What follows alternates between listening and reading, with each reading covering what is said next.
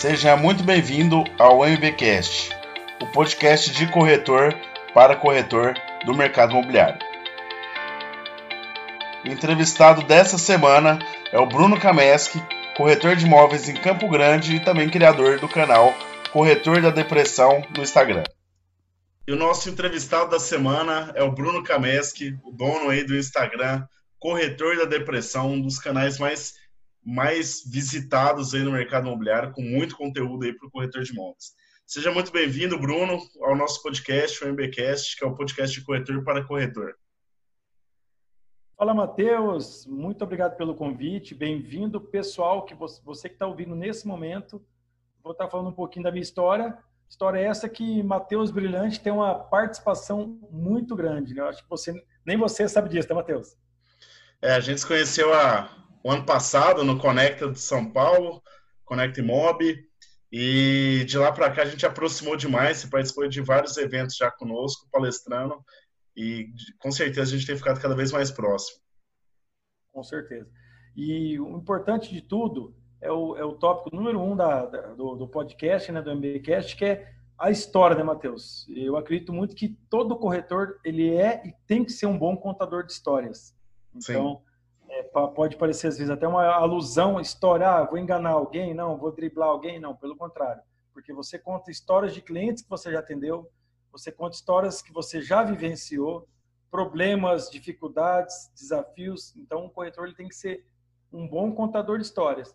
Conta para história... gente, conta, conta pra gente essa história então, para quem não conhece Bruno Kameski, fala pra gente como é que é aí, é, é como você teve o início aí de tudo na profissão, como que, quando que você pensou em criar um Instagram, mas antes do, do, da gente falar do seu canal, do Instablog, fala um pouquinho da sua história como corretor. Vamos lá. O Bruno que ele tem 35 anos, né, cara? Até esse dia eu confundi, achei que eu já tinha 36. O tempo passa muito rápido e às vezes nós não, não nos damos conta, né? Eu tive três fases, Matheus, na corretagem.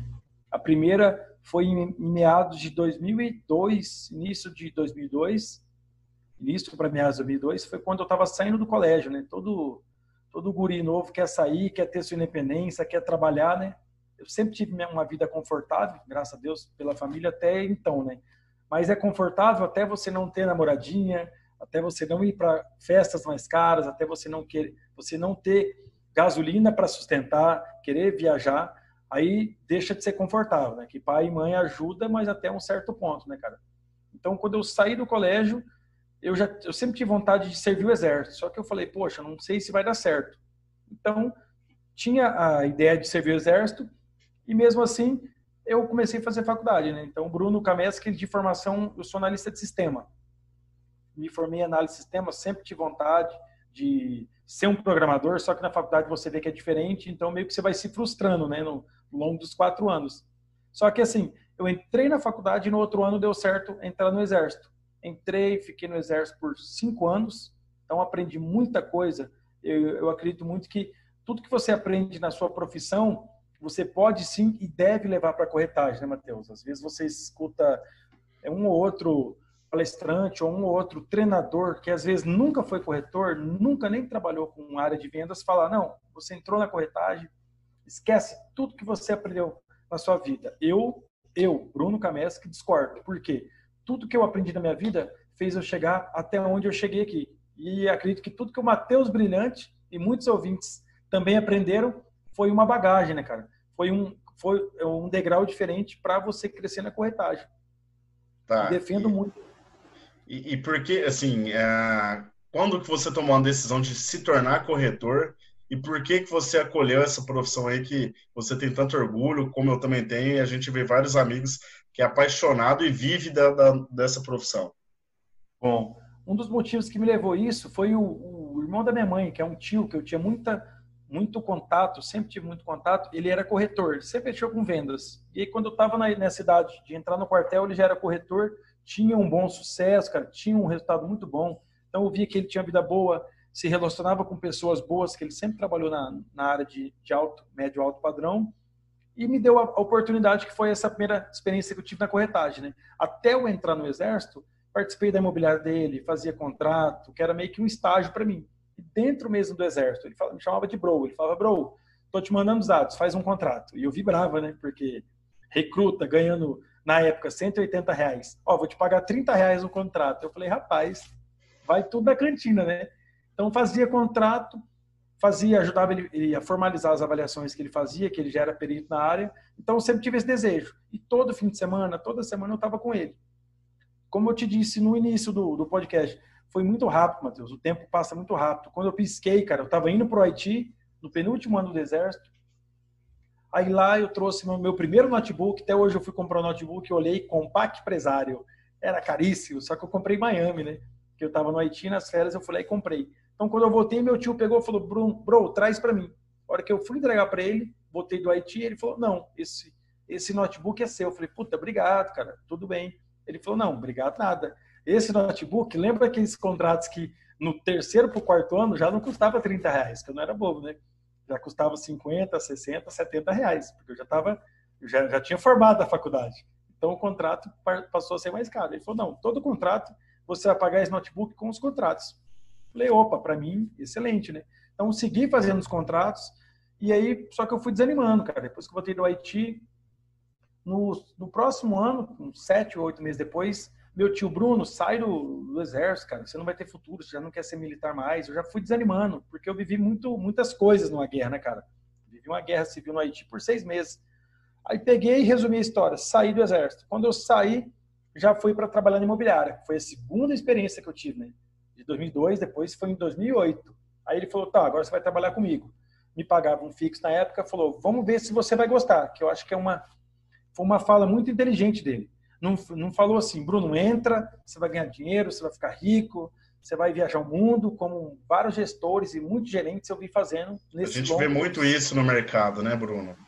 Muito, muitas pessoas as pessoas querendo vender a profissão ali como é, algo que vai resolver a vida se, e, e que vai, vai ganhar dinheiro rápido sem ter muito esforço, né? Exato, exato. Uma experiência que eu, que eu, que eu com, como é que é? Eu compartilho e divido muito com, com, com a corretagem é o marketing multinível. Que eu sempre tive essa visão clara, que eu vou contar lá na frente, que está dentro da minha terceira fase, né? Então, quando eu estava entrando de novo na imobiliária, ele falou, bro, vê se você vai dar certo. Então, isso me chamou a atenção, que ele não quis me apertar. Ele não quis falar, não, você não virou nada na vida. Não, Pô, você tem sua faculdade, você pode usar sua faculdade na corretagem. Eu usava.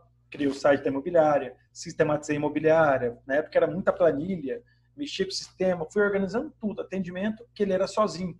Pô, um cara sozinho, tinha uma funcionária que dividia entre as outras três salas e ganhava dinheiro, eu pensei, falei, cara, eu com meu conhecimento, eu tive isso aí. Eu falei, eu vou ficar rico.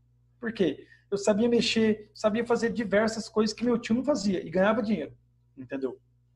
Mas em tudo na vida são flores. Então, na minha segunda fase, fiquei dois anos, ele falou, está tendo um desenvolvimento bom, vou te dar o Cresce. Outro erro, gestores, não dê nada para ninguém. Ele me deu o curso, eu fiz o dia que eu quis. Era na época era EAD, só que você tinha que fazer as provas toda semana, cara. Era difícil demais. Não era presencial que eu fiz no interior de São Paulo. Então, fiz curso aqui, fiz prova, fui, fui, fui. A hora que eu terminei, aí ele falou: "E aí?" Eu falei: "Não, bro, tô sem dinheiro, porque eu tinha acabado de voltar da praia." Depois, ah, então depois você tira o Cresce. Eu falei: "Beleza." E as vendas? Ele falou: "Quando você terminar de tirar o Cresce, aí você vai começar a fazer venda. Aí foi a primeira antes, frustração da corretagem. Antes disso, você não estava ganhando como corretor. Você tinha um fixo, tá. você tinha ali, você estava ajudando ele na parte administrativa da empresa, contratos, enfim, mas é, você não estava ganhando ali a tão sonhada comissão que o corretor ganha nas vendas. Nada, nada. O que máximo que ele me ajudou foi assim, ó, você tem amigo, capta, eu tinha muito amigo militar, porque eu estava assim do exército, eu captava os imóveis, aí ia lá 10%. Não, pô, 5%, você não é corretor, e ele é uma pessoa que seguiu a linha, o que tem que ser seguido, né? Não, tem que valorizar a profissão, na verdade. Isso é valorizar a profissão.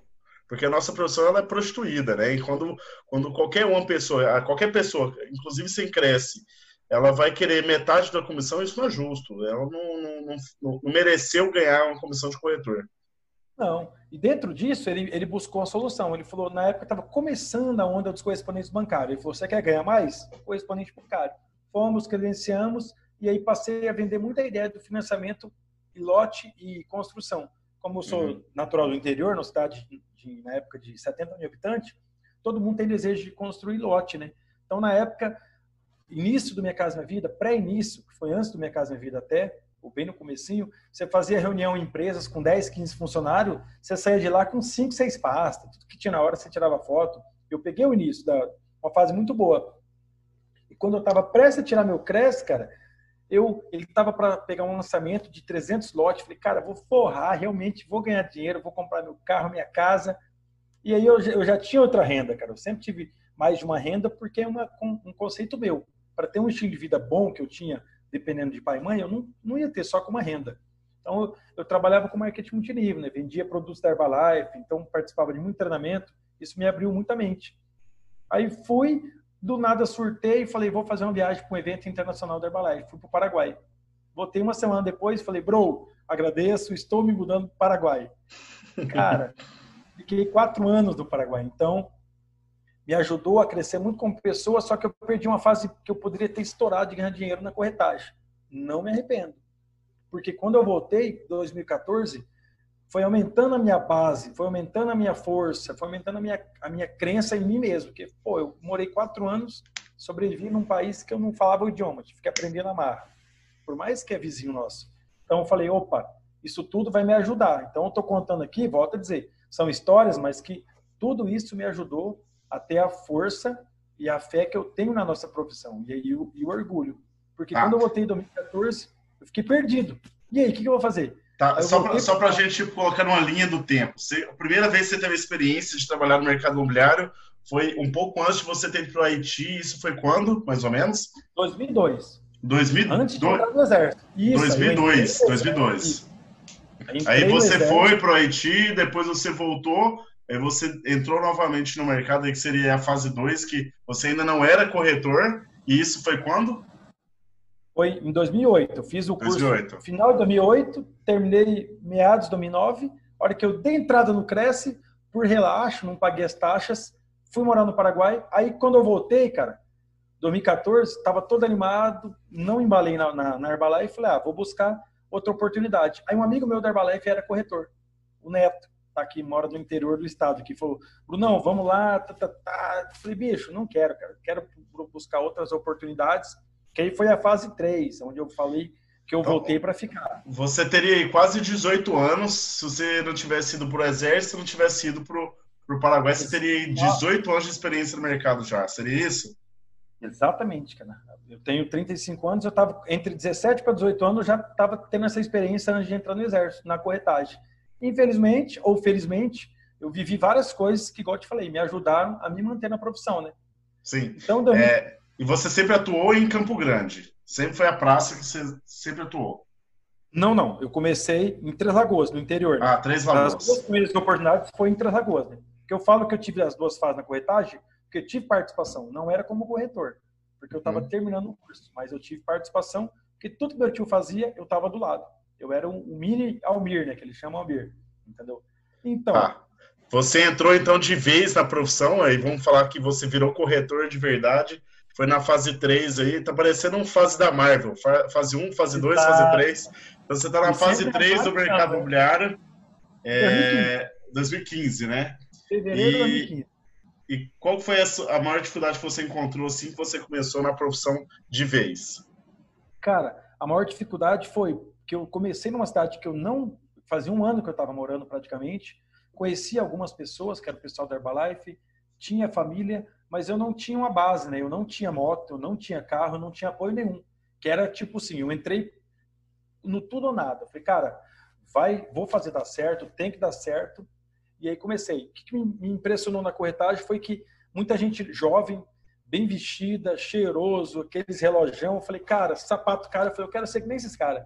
Porque é o que me, o que me atraiu na Herbalife, né? O pessoal bem, bem vestido, o pessoal atitude acima da média e eram equipes boas, cara, que era é, lançamentos imobiliários. Então eu falei, cara, vou ganhar muito dinheiro. Mas aí, Matheusão, foram nove meses, meu, meu amigo, até concretizar a primeira venda. Nove meses? Nove meses, cara. Nossa, uma gestação então, então hein?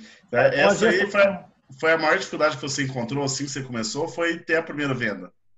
E a primeira venda. Só que foi igual a história do bambu chinês. Nesses nove meses, cara, o que, que eu falei? Eu não vou ficar só dependendo da venda. Era uma imobiliária grande aqui, né, uma das maiores da cidade, que é aí que já era na capital. Então, eu aprendi a trabalhar com captação, eu aprendi a trabalhar com captação de aluguel e outra, eu eu pegava, eu andava de carona com todo mundo, cara, para ver o que que o Matheus fazia, o que que o Will fazia, o que que o Altemir fazia. E isso, cara, isso aí transformou a dificuldade. Eu olhava para trás e falei, cara, não passei nada, porque eu comecei a trabalhar que nem os grandes, só que eu não era grande ainda. Mas eu falei, cara, minha hora vai chegar. Então eu captei aluguel, ganhei aluguel. Eu captei casa, vendiam, ganhei casa. Só que eu falei, cara, posso participar do processo? Eu ia até na assinatura. Então era um corretor novo e os corretores antigos, eles só queriam vender empreendimento, porque ganhava dinheiro sem ter trabalho. Eu falei, opa, eu não. Tanto que a minha fama hoje atual é que eu só pego o cliente bucha, o cliente difícil, mas eu me preparei para isso, cara. Então Deus estava me preparando nesse, nessa gestação para algo muito grande, né, cara? Então essa, esse cliente de nove meses foi muito demorado, foi muito desafiador, cara. E quando saiu a venda, na última semana ele falou, Bruno, aqui está a Soraya. Eu falei, opa, tudo bem? Uma colega sua, que você vai dividir comissão. Na primeira Ué, venda você ainda fez o 50. Por que dividir comissão? Ué, mas você não tem o Cresce, cara. Falei, cara, eu tô com o Cresce estagiário, eu tô com o meu concedente. Ele falou, ah, rapaz, mas eu podia nem te dar essa venda. O cliente falou isso aí, cara. O cliente falou desse jeito. Desse jeito. É, eu lembro como se fosse ontem, o nome eu lembro, o sobrenome, até o CPF dele de cabeça eu lembro. Mas eu, cara, respirei fundo, falei, olhei para cima e falei, senhor, segue me preparando para algo mai, maior que está por vir, cara. Dividi a primeira venda e, de, e, desde essa primeira venda, aí eu ganhei a confiança que o corretor precisa vender, que precisa ganhar. Então a primeira venda ele te dá essa confiança. Aí foram uma, duas vendas todos os meses, cara.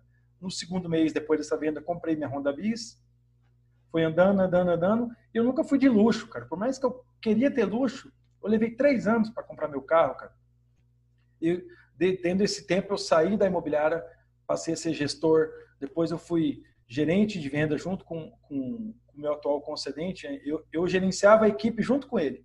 E ele me dava parte do gerencial. Foi algo safo que ele fez, né, cara? Porque ele ganhou uma responsabilidade muito rápida e dividiu comigo. Então isso me deu mais força ainda, porque dentro da imobiliária, na equipe, eu era respeitado, porque eu tinha resultado, vendia todos os meses como gestor e ainda ajudava os corretores e ganhava uma porcentagem.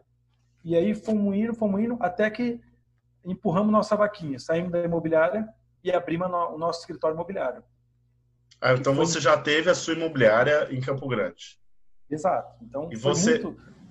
você, você viveu como corretor e chegou a, ser dono de imobiliário, empresário. É, qual foi a maior crise que você enfrentou sendo dono de imobiliário? Porque as, os corretores acham que o, o dono de imobiliário ele, ele ganha dinheiro fácil, né? E é, é, fácil ser dono de imobiliária, que a partir de agora você vai ter equipe, você vai ter corretores trabalhando para você e que a sua responsabilidade já não é tão grande. Só que, pelo contrário, os custos para você manter imobiliário não, é, não, não, são fáceis, né?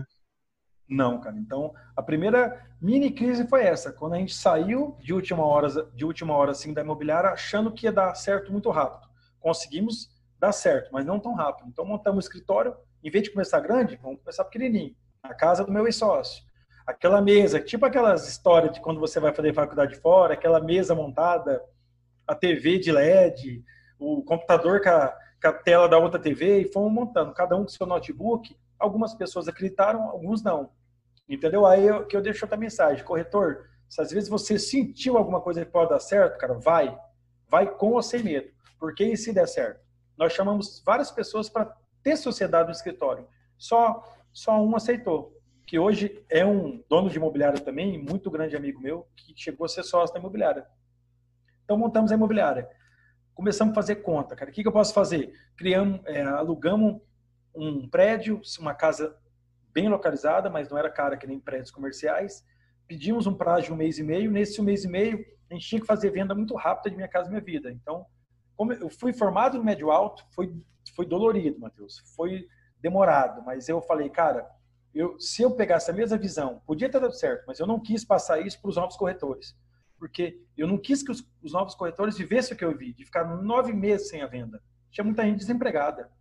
Por mais uhum. que eu não tinha, não tinha emprego, mas eu tinha uma renda que era os produtos Herbalife, menos para me manter, né? Então eu falei, pessoal, o terceiro sócio, ele entrou com a ideia de fazer Minha Casa Minha Vida. Ele era uma máquina de vender Minha Casa Minha Vida. Escutamos ele, graças a Deus, começamos a trabalhar muito forte Minha Casa Minha Vida. Vender casa, vender, vender, vender, até que no final de 2016, como a imobiliária abriu em meados de 2016. Chegamos a vender 31 casas, Minha Casa Minha Vida, em dezembro. Era dia 31 de dezembro. Nós estávamos assinando proposta e indo levar para o cliente assinar. Então, o Minha Casa Minha Vida foi uma escola muito grande, cara. Lógico que no meio desse período teve um outro corretor que vendeu médio alto, nós vendemos é, médio alto também, mas eu me dediquei exclusivamente aos corretores.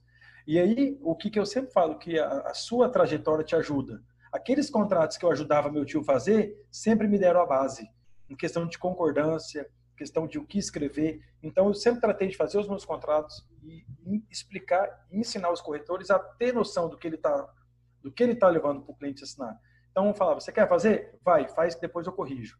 Depois eu para o administrativo. Então, tudo isso aí eu fui trazendo. O acompanhamento, eu sempre fiz questão, eu vou na visita, levo o corretor. O corretor vai na visita, leva outro. Então, eu fui dando muita dica do que eu passei nesses anos, né? E a imobiliária perdurou 2017 inteiro, 2018 inteiro, e aí 2019 foi a grande crise, onde 2018, na verdade, perdemos um sócio, não morreu, que é esse amigo meu que me deu muito bem, não sentiu a vontade e saiu da sociedade. Aí, cara, a sociedade eu vi que ela tem que estar tá coesa. Não era coesa. Que um braço muito grande saiu. Uma pessoa que eu me apoiava muito. E aí eu fiquei com outro sócio. Entendeu? Então, esse outro sócio, começamos a ter divergência de pensamento. Não falo mal em lugar nenhum. Hoje não temos muito contato, mas tive muita divergência de pensamento. Eu era muito mais alinhado com o outro. Então, a sociedade, para quem tem sociedade aí, fica a dica, ou pense em abrir, você tem que ter um alinhamento. Se são dois sócios, três ou quatro, você tem que ter um alinhamento. Porque a imobiliária começamos em quatro. No segundo mês, o primeiro sócio saiu, porque não, não esteve presente, não esteve disposto a, a fazer o que nós fizemos, de, de se doar, entendeu? Era fim de semana, era sábado, era domingo. É, então, sociedade é um casamento, né, cara? É casamento. É um casamento. Você tem que se doar, eu sempre doei, só que você tem que receber também, né, cara? Um feedback, você doa e recebe. Então, Sim. meados de 2018, só saiu, cara. Aí foi difícil, foi um baque muito grande, cara, porque eu perdi um, um cara que eu considerava como amigo, só que, como é um relacionamento, você disse, o sócio que ficou não se dava bem com o sócio que saiu. Então, com quem que eu fiquei? Com o meu outro sócio. Tive que passar por muitas coisas e deixar de lado o outro sócio, cara, isso aí me doeu muito. Então, depois de um ano, eu tomei a decisão de não participar da sociedade, porque já ficou insustentável, cara. Entendi. Então, então essa, essa foi a maior crise que você enfrentou, porque isso já estava em dissolução da, da, da, empresa. Foi, cara. Sociedade. Não, não era um pensamento, não era três pensamentos, era só um, era só um que mandava, era só um que se achava no direito de decidir sempre e acabava que conduzia. Então, uma hora que você tira a venda, né, cara? Por isso que eu falo, não falo mal, porque pode ser que ele até veja isso aí. Mas ele, mas eu já não estava, pô, é um relacionamento. Se eu não estou contente, eu tento mudar. Tentei mais um ano, até início de 2019. Não deu certo. Aí eu peguei e falei, meu amigo, vamos conversar. Não deu certo.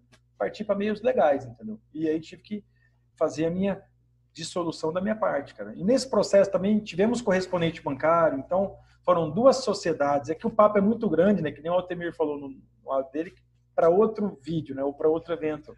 Para outro episódio. É, é, é, vamos, vamos falar um pouquinho aí, porque aí é, você comentou de uma situação onde você é, desfez o Sociedade, você era dono de imobiliária em Campo Grande. Só que nesse meio tempo, não sei se isso foi antes, foi depois, se foi durante, você criou um, um, canal, você criou um Instagram, que ele é muito conhecido hoje no mercado, eu acredito que seja um dos mais um dos canais aí mais é, visitados aí que do mercado imobiliário, que é o Corretor da Depressão. Você mescla humor com notícias e você coloca ali uma pitada de humor para o mercado imobiliário. Quando que isso começou? Quando que você decidiu criar? Fala pra gente como é que foi o corretor de depressão, início. Bem lembrado, cara. É, dentro disso aí é a dica que eu já dou nas palestras. Por exemplo, em 2018, eu perdi, estava prestes a perder um sócio, aquela agonia, eu já, já não estava fazendo muita coisa, a imobiliária já não estava indo tão bem. Eu falei, cara, eu preciso fazer algo. Eu já eu tive um, uma, um problema de hérnia. Eu falei, cara, eu tive, tenho que fazer algo para me relaxar. Então, pessoal, busquem uma válvula de escape. Eu falei, sempre quis ter essa ideia. Peguei e criei o Instagram, corretor da depressão. Falei, vamos ver se dá certo. Porque o meu Insta pessoal, o blog do Nuno, eu tentei ser blogueiro, como dizem, em 2014, cara, e deu tudo errado. Tive que trabalhar, tive que ganhar dinheiro. Como nessa época, querendo ou não, eu estava numa situação mais confortável, eu comecei com depressão. E foi dando certo, porque eu levei o humor que eu tenho e que independente de problemas ou não, e eu já estava me perdendo, cara, eu estava acabando me ofuscando, que uma pessoa mal-humorada, ela te ofusca. É mais fácil uma pessoa mal-humorada te levar para o buraco do que uma bem-humorada levar a outra. Isso é comprovado, cara. Você incentiva ela, mas o, o, o, mal, às vezes, o negativo, parece que ele ofusca mais o positivo, cara. É impressionante, né? E foi quando eu criei em julho de 2018. Já estamos prestes a fazer dois anos, cara. Dois anos só? Dois anos, cara. Quase 30 mil seguidores, está com hoje 28 mil? 28 mil, 28 mil e pouquinho, cara. Então, aí foi, 2019 começou a aprimorar, cheguei a tentar até é, convidar meu outro sócio para participar, mas não, não deu, porque isso, eu, o depressão é o que eu reflito. Eu sempre sou alegria, onde eu tô, você me conheceu, eu quero dar risada, eu quero levar boa onda, faço aquela brincadeira, e aí foi, fui alimentando, fui alimentando, cara. Então, do Conecta até quando a gente se conheceu para hoje, mais que dobrou, cara. Então, em menos de um ano dobrou.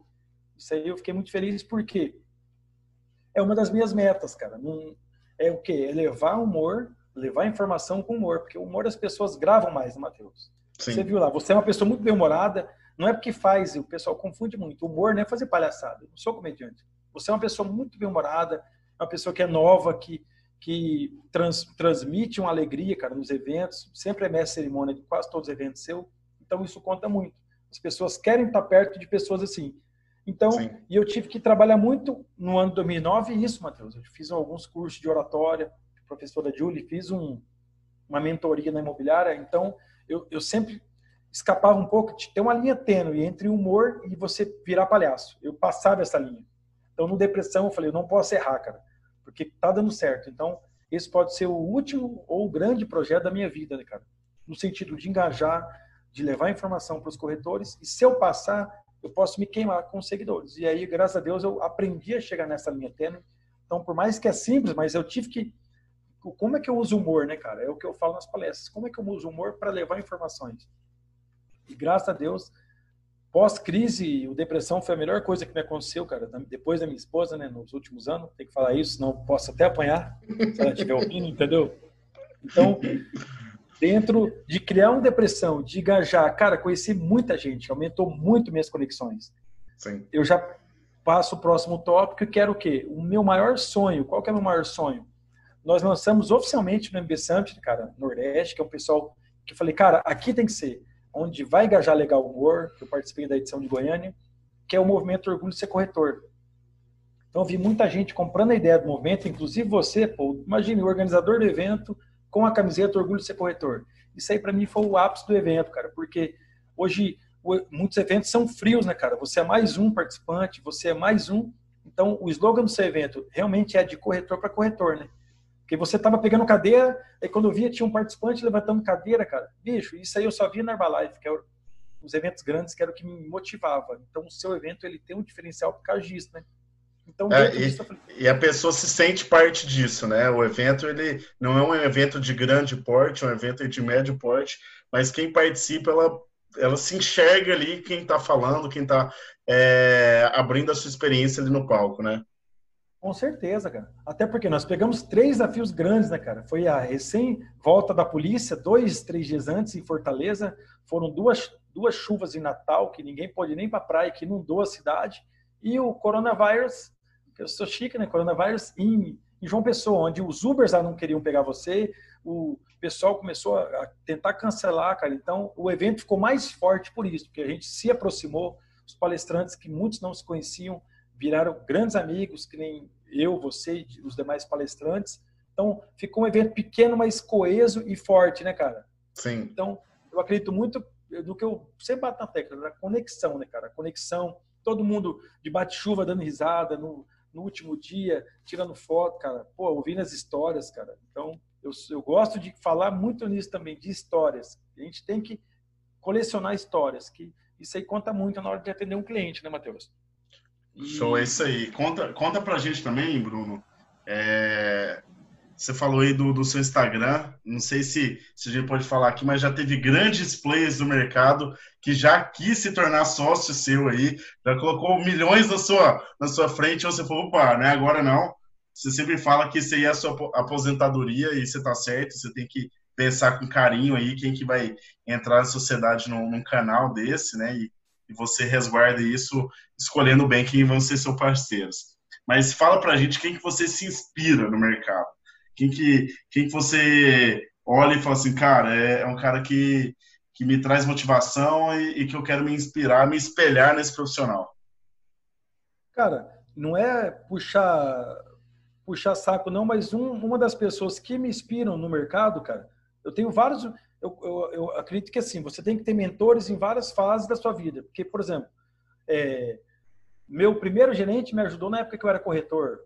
Então, cada fase teve um. Na, nessa época de negócio, cara, você é uma das pessoas que eu me inspiro. Por quê?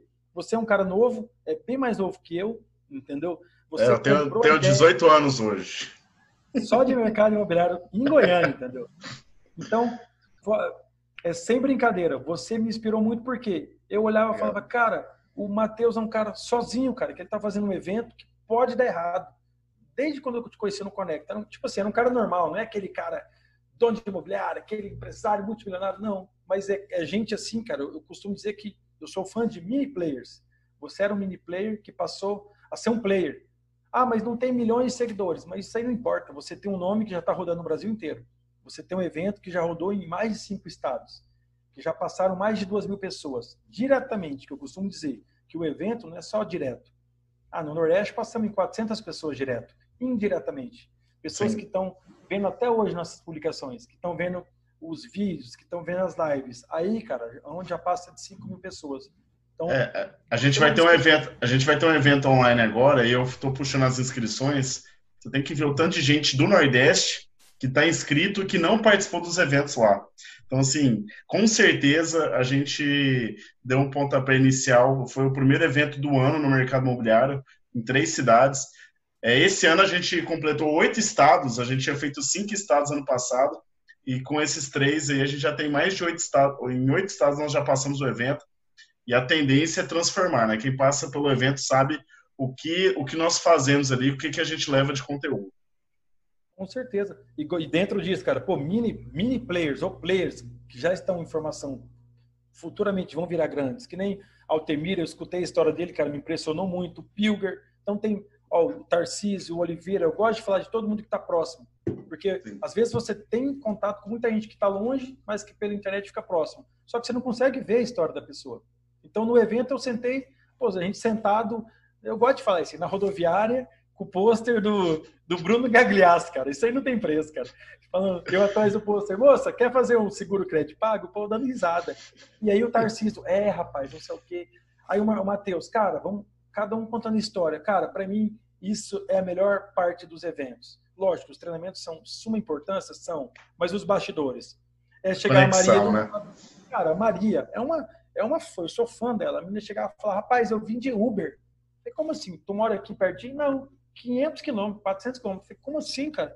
Ah, não, todo mundo que vinha comigo desistiu. Falei, cara, isso aqui é uma, é uma ídola, é um ídolo, cara, em versão feminina. Uma menina que tem 1,50 de altura, falar uma coisa dessa, cara, a gente deu uma, uma presenteou uma camiseta, ela tava com a camiseta, tira foto. Não, ela rodou 400 quilômetros de Uber, né? Bem lembrado. De Uber, cara. Imagina, a Uber tá me esperando. Falei, como assim? Não, ele ficou pegando corrido na cidade. Falei, meu Deus do céu, cara. Como assim, cara? tá louco, uma pessoa dessa você não vai valorizar? É um mini, mini, mini player, mas ela vende, é corretora, é mulher, é mãe, entendeu? Então, eu tenho vários players que não, não dá para falar só o um nome, ah, só o Matheus, eu estaria só um, uma pessoa que me motiva, eu estaria sendo, ah, o Rogério Corsino, que também já participou dos eventos seus, o Oliveira, cada um com a sua habilidade, cara, que eu falei na live nossa esse dia. O Tarcísio, que faz um treinamento com uma, com uma lâmina com, no flip chart, o evento inteiro, cara. O Matheus, você que faz dois treinamentos simultâneos no seu evento, toca um evento inteiro sozinho, entendeu? Pessoas como a Maria, cara, pessoas da, do próprio Nordeste. Então, foi muito legal você mudar o foco do evento onde não tinha evento. Porque em sete dias foram, não, é, oito dias, né? É, seis dias. A gente pegou três capitais diferentes, três cidades diferentes. Então, todo mundo fica sempre, ah, evento, São Paulo, Curitiba, Goiânia capitais grandes. Você foi para capitais, porém você pegou o Nordeste. Então, piscou, eu estou em outro estado. Piscou, eu estou em outra cidade. Isso aí também foi louvável da sua parte, porque você pegou audiência diferente. E outra, é um povo que é mais carente de informação, cara. São mercados multimilionários, são cidades praieiras, né, cara? Eu, o que eu vi lá no Nordeste, como a gente ficou dois dias em cada evento, a gente ficou tudo junto esses dias, eu falei, pô, meio período eu tenho que ver alguma coisa. Então, em João Pessoa, tive a oportunidade de ficar cinco dias, se eu não me engano, e entre vi evento ou não, eu fui em decorados, eu conheci construtoras, que é outro porém do mercado, né, cara? A mesma coisa de você ir num Connect Mob não conhecer um grupo Zap, ou você não conhecer alguma construtora. Às vezes o pessoal vai apertado, realmente, mas só vai para o evento. Então você tem que abrir a mente e ver o mercado, né, cara? Então o evento, o MB Summit também, além das conexões, me abriu muito a mente quanto a isso, cara. Bacana. É, Bruno, ah, fala a gente aí, é, a gente, para a gente finalizar o nosso podcast aí, é, dicas para quem está começando. E essa é a primeira pergunta. E eu queria que você falasse também o que, que você faria diferente hoje em relação a quando você começou no mercado imobiliário. Cara, essas duas perguntas eu posso responder rápida, é, junto, inclusive. Por exemplo, o que eu faria, eu até adianto a última pergunta, o que eu faria de diferente quando comecei? Basicamente, eu não faria de diferente, eu faria, entendeu? Eu deixei de fazer muita coisa. Eu faria as mesmas coisas que eu fiz, só que eu deixei de fazer muita coisa. Por exemplo, eu posterguei o Cresce. Ah, é meu tio, ah, é meu amigo, é imobiliário do meu amigo. Não, é meu tio, é meu segundo pai. Eu tinha que ter tido o Cresce, porque meu Cresce teria saído em 2018. Então, hoje meu número é 8425, poderia ter sido 3 mil e pouco. Eu teria feito parte de uma história de um estado que hoje triplicou os corretores. Então, eu teria ajudado mais, é que nem aquela música do Titãs, queria ter amado mais, essas coisas. Eu teria me esforçado mais, ter tido uma postura mais profissional e não ser o. que às vezes você está na imobiliária, ah, o Matheus é meu brother. Esquece, irmão. O Matheus é o dono da imobiliária. Então, na minha imobiliária, eu senti essa dor de ter um amigo trabalhando e era difícil você dividir. Então, hoje eu estava no outro lado, né? Eu podia ter feito muito mais coisas, ter tirado meu Cresce. Talvez eu não tenha ido para o Paraguai, por isso que eu falo que eu não me arrependo do que eu fiz. Eu não me arrependo, eu me arrependo de o que eu não fiz na minha vida. Eu sempre, ah, o que, que eu não fiz isso? Eu me arrependo. O que eu fiz já está feito, não tem como voltar nem no sonho. Sim. Entendeu? Então, as dicas que eu dou para os corretores é engaje com seus clientes. É o que eu bato nas palestras. Engajar com os clientes, é, curtir, é entrar para dentro da vida do cliente. O cara que não comprou hoje, ele vai comprar daqui um ano, ele vai comprar daqui dois anos, ele vai comprar. E que seja com você, pô. Porque se passou por você e daqui um ano não comprou com você, é que sinal que o seu trabalho foi muito mal feito. Ou você não fez o trabalho, você só atendeu. Você foi um, um garçom dos imóveis. Opa, tudo bem? Ah, o imóvel eu tenho, vamos ver. Deu errado. Porque a gente passa por fase na vida, né, Matheus? Às vezes a fase dele não é comprar imóvel. Então, converse com os clientes. É, engaje mais nas redes sociais. Que seu cliente, todo cliente seu, ele está off, está on. Participe das datas comemorativas, é o que eu falei até no. Vou fazer um spoilerzinho aqui do sucesso do corretor, né? Eu falei muito do pós-venda. Não é minha especialidade, mas lendo o livro do Pierre, me levantou essa questão. Eu faço um bom pós-venda e eu nunca tinha me dado conta, cara. Por quê? Data comemorativa, eu falo com todos os médicos, falo com todos os profissionais que eu já atendi. Isso eu, eu deixo, todo dia eu vejo no Google. Dia do, aparece um monte de coisa. E eu ligo para os clientes, entendeu? Deixa o Instagram aberto, pessoal. Tem muito corretor, corretor de imóveis, Mateus Brilhante, hora que entra, tá fechado. Você tem uma imobiliária fechada, como que funciona isso? Entendeu? Então você tem que deixar seu escritório, ou sua imobiliária, ou seu negócio, você é o seu negócio, aberto. Use as hashtags a seu favor. Muita gente não sabe nem o que é hashtag. É aquele, é aquele cruzadinha que aqui. O jogo da velha. O jogo da velha. A hashtag que você clicar, jogo da velha, colocar corretor de imóveis, você vai aparecer todas as publicações de corretores. Então usem, sigam uma ou outra hashtag no Instagram, você vai ver muita ideia de corretor use as hashtags, às vezes a hashtag de Campo Grande, Goiânia GO, sabe, da sua cidade ou do seu bairro, talvez uma praça do seu bairro que o pessoal vai colocar um parque, use a seu favor. Outra dica, vá a pelo menos um curso por mês, gente, pelo amor de Deus. Ah, mas eu não tenho dinheiro, tem curso online grátis. Olha o curso, olha o evento do Matheus grátis, entendeu? Olha as lives, todo mundo teve que se sentir forçado nesse momento de coronavírus a participar das lives. Você teve que engolir a live. E não precisava ser assim, né, Matheus? Então, nada que acontece na nossa vida e nem no, no nosso país é por acaso. Eu uhum. sempre tive essa mentalidade que eu trouxe do marketing multinível. É o que eu, eu sou muito alinhado com o Tarcísio nisso, que ele já estudou muito, né? Marketing multinível era terça, quinta e sábado, eventos. iguais, repetitivos. E mesmo assim tinha distribuidor que nunca aprendia. Então, uma vez por mês, o grande evento é onde você vê a big é a chamada big picture, né? Por exemplo, o MB Summit uma vez no ano na sua, na sua cidade é o grande evento, entendeu? Um treinamento online é um pequeno evento. Toda semana participe ao menos de uma live. Se você não está participando de nenhuma live, em nenhuma situação normal, você está fora do mercado. Muita gente se acha autossuficiente, mas você era autossuficiente há 10 anos atrás. Há 17 anos, quando eu comecei na primeira experiência, onde você era procurado para vender o imóvel da pessoa, onde você era procurado. Ó, oh, Matheus, eu quero comprar essa casa, vê para mim. Então você vendia 4, 5, 6 imóveis no mês sem ter trabalho. É, o mercado, o mercado ele muda muito rápido, né? Ele é, ele é muito, a exigência do consumidor ele é muito dinâmica e o corretor tem que estar atento. E esse é onde, de fato, é uma. Infelizmente, a gente vê essa situação no mercado imobiliário que as pessoas não buscam a qualificação, né? Infelizmente. Exato. A dica que eu dou para corretores: conversem com os gestores. Os corretores, eu sempre tive essa abertura, que eu fui gerente, aí eu fui dono e eu era gerente do gerente, porque os gerentes não estão preparados. Então, conversem. Eu sabia o nome da filha do corretor, isso era algo meu, mas eu fazia questão de saber. Porque hoje o corretor, ele sempre tem um respeito por mim, porque eu, eu, eu sabia quem que era alguém da família dele, eu conhecia a mãe, eu fazia os encontros e também é, gestores, é, conversem com seus corretores. Se o corretor não vier, chega lá. Aí, Matheus? Tá precisando de alguma coisa, cara? Eu vejo que você tá desanimado. Cara, você não tá bem, vai embora, volta amanhã no plantão, eu te cubro aqui. Eu não vejo isso também, cara. Eu vejo, eu vi poucos gestores ter esse contato. Hoje em dia, os gestores vêm mais ainda hoje, né? O cliente é o lead? Não, o cliente é o cliente. O lead é lead. Lead é algo frio que você não existe, que você só tem um nome, telefone que às vezes vem até errado do Facebook o e-mail vem errado, o nome vem assim, é, é, Moreninha Bonita 32, que é o nome que está no Facebook, que puxa do Facebook. Lead é lead, cliente é o cliente. A hora que você está na frente dele, no WhatsApp, conversando, que você vê a foto dele, enquanto você não viu a foto, ele ainda é lead. Você viu a foto, ele salvou, ele te agendou, você passa a ser o corretor. E outra, não precisa. E a, a dica final: não tenha medo de perder cliente, você vai perder cliente. Não tenha medo de quebrar, você vai quebrar te garanto que você já deve ter quebrado um projeto da sua vida, Matheus. Ah, com certeza, vários. e vai quebrar um ou outro ainda, cara. É o que eu, eu, brinco com todo mundo. Eu te desejo que você quebre. É melhor quebrar com 25 anos, 22 anos, por mais difícil que seja, do que quebrar com 34, que nem eu fiz.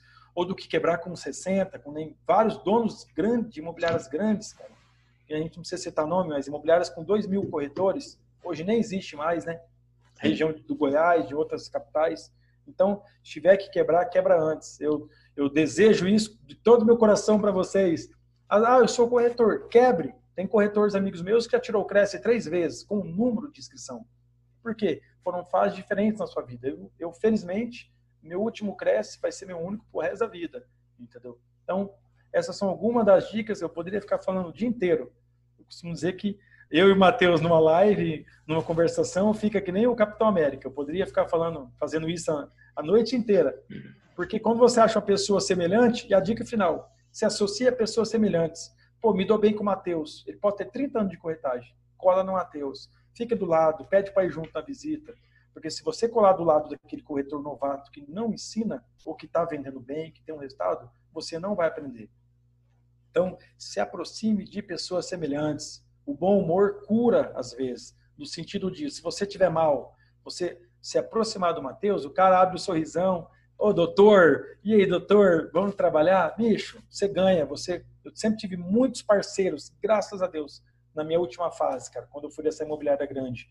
Todo mundo me ajudou. Então, quando eu saí da sociedade, eu me afastei de todo mundo, devido a, a sócios que não se davam bem com a pessoa. Eu tive a, a humildade, nunca perca a sua essência e sua humildade, de um por um. Mateus, tudo bem? Quero te pedir desculpa. Por quê? Pelos últimos três anos. Como assim, cara? Não, você sabe, nos afastamos. Então, eu tive a maturidade e a humildade de pedir desculpa para todo mundo. Porque todo mundo me dava carona. Bruno, você está onde? Vou te pegar. Bruno, eu vou para ação. Eu ia. O meu apelido era Varejão, porque, cara, até, até emociona. O pessoal vinha com a marmita. Ou oh, quer dividir, Bruno? Opa, eu quero, cara. Não trazer comida de casa. Eu saía para a imobiliária chegava de manhã, ficava até às 6, 7 horas da noite, 8 e meia fazendo telemarketing, porque eu precisava ter resultado. não tinha alguém que me falasse que eu não ia ter resultado. Porque estava, igual eu te falei, as histórias, a bagagem dos últimos 17 anos me fizeram forte. Então, tinha chuva, tinha sol, tinha barraca quebrando, tinha barraca amarrada com, com arame, nada ia me parar, velho. E graças a Deus, hoje sou autônomo, tenho um resultado muito bom, vendo ainda, não só faço palhaçada, o depressão é uma vertente da minha vida, é um, é um escape que foi engordando, engordando, e passei a ajudar muita gente, a dar muita consultoria grátis, até saí esse dia na matéria do Cresce Pernambuco, Cresce Ceará, que eu ajudo muita gente grátis, cara. Imagine quantos, quantos seguidores não me pedem informação. Eu, eu salvo os caras, o pessoal que está saindo de imobiliária, então eu me dou muito, cara. E Sim. partir para a área de infoproduto, para a área digital, por quê? Para seguir ajudando. Meu sonho, para finalizar, cara, é chegar. Eu sei que vai ser difícil chegar nos 400 mil, mil corretores, mas o mais próximo disso chegar, cara, eu vou estar tá contente. E todos os dias, se você está ouvindo esse podcast, você seguir o Corretor da Depressão às 12 horas ou 20 horas, horário Brasília, horário DF, você pode entrar que vai ter um post novo ou do dia para você dar uma risada. Esse é meu compromisso com cada seguidor, com cada pessoa que passa na minha frente, cara. E falar inúmeras lives que você participa aí, levando conteúdo para essa galera, viu? Eu sou seu fã, você falou que, que você inspira em mim, com vários outros. Eu também me inspiro muito em você. Você é um cara novo e alto astral. Quem está do seu lado sente essa energia Obrigado por tudo, obrigado por participar do podcast. Você vai estar tá, é, registrado aí para sempre, para todos os participantes que passarem pelo evento e quem tiver interesse em conhecer mais a sua história também. Obrigado, Bruno. Saia da depressão, é isso, né? Saia da depressão e tenha orgulho dessa profissão maravilhosa que você escolheu. E a dica final: não está contente, cara, não está aguentando mais, já abandona. Não sei nem se vai entrar isso na edição, pode ser um pouco pesado, mas é isso, cara. Você não precisa fazer sofrido. Eu falo nos eventos também. Tem que ser prazer, cara. Sofrido vai ser em qualquer serviço, mas tem que ter prazer. Se você não tiver, talvez você não. Não é que a profissão não é para você. A corretagem é para todo mundo. Mas talvez você não seja para corretagem. Sim. Entendeu? Então, estou à disposição. Arroba corretor da depressão. Vamos dar risada, vamos engajar, vamos nos ajudar, pessoal, que é só assim que a gente vai longe. Obrigado, Matheus. Forte abraço aí, doutor é isso aí, meu amigo. Obrigado e vamos junto. Um abraço. Tchau, tchau.